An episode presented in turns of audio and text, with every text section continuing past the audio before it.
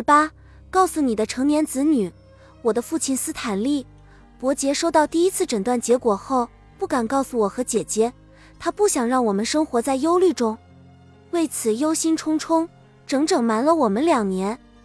最后是他的再婚妻子贝斯坚持要求他坦白的。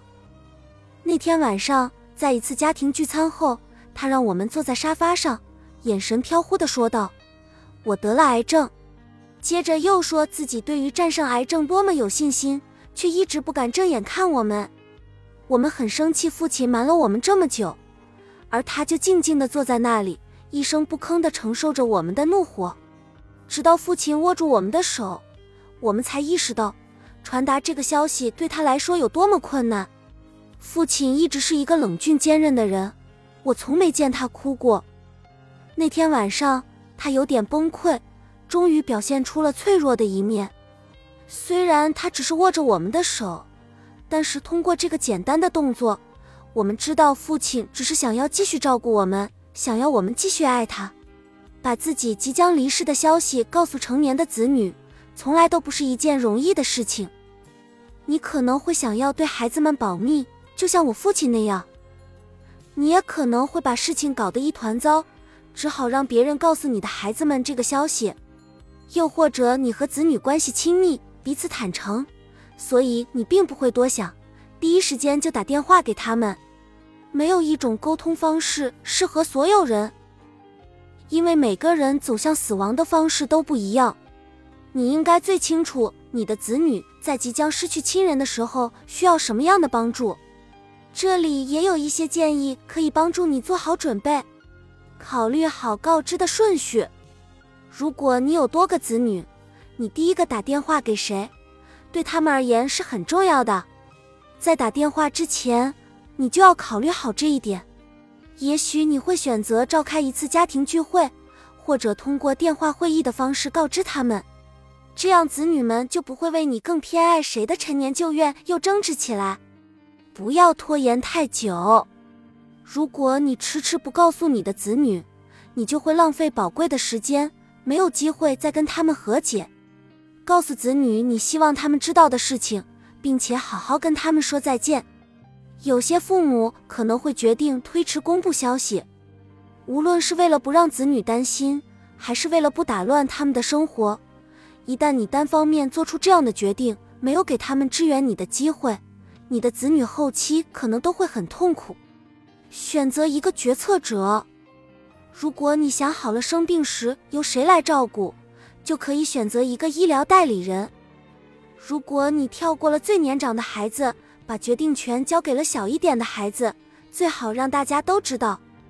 如果因为某种原因无法公开沟通，那至少也要告诉你的医疗团队，这样当你缠绵病榻的时候，就不会耽误他们开展工作了。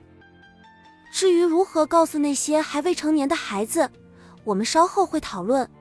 告诉你的上司，把自己生病的消息告诉别人，就像剪开一个羽绒枕头，然后把里面的羽毛都搂出来。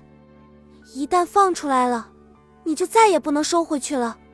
记住，在你告诉上司这个消息之前，最好搞清楚疾病会对你产生哪些影响，并制定好应对计划。这样的话，你和上司就能提前商定方案，安排好你的工作。你也就不会一次又一次打电话给上司，说你不能参加某个会议，让他自己去想办法了。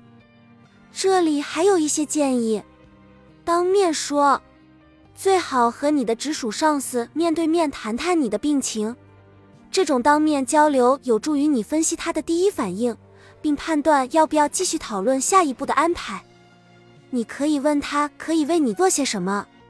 也许他可以给你批准额外的休假时间去做治疗或看病，或者让你每天提前一点下班。做好记录，在和上司交流时做好笔记，这样讨论的内容就有记录可查了。以书面形式保存你和上司关于你病情的所有讨论内容，并确认通过电子邮件交流所做的决定。这样一旦出现问题，你就有可供证明的记录了。小心有关疾病的偏见。你上司的态度可能是消极的，也可能是积极的，而这两者都有各自的弊端。你确实有权利不向雇主透露你的健康信息。不过，我们建议你说出来。如果你不说的话，当你的外表发生了变化，或者你因此经常旷工，你的上司可能会得出不准确且对你没有帮助的结论。保守秘密也会增加你的压力，因为一旦你告诉了上司，这些信息一定会传到人事部门。你对此要有心理准备。如果你告诉了雇主，并且觉得因此受到了歧视，你可以和人事部门谈谈。不过你也要记住，人事部门的首要职责通常是保护公司的利益。所以，你可能还需要在公司外部寻求法律建议，以维护你的权利。不要低估同事和上司的同理心带给你的帮助。你可能会在工作场合中找到意想不到的可以支援自己的力量。本集已经播放完毕，感谢您的收听。喜欢请点赞关注主播，主页有更多精彩内容。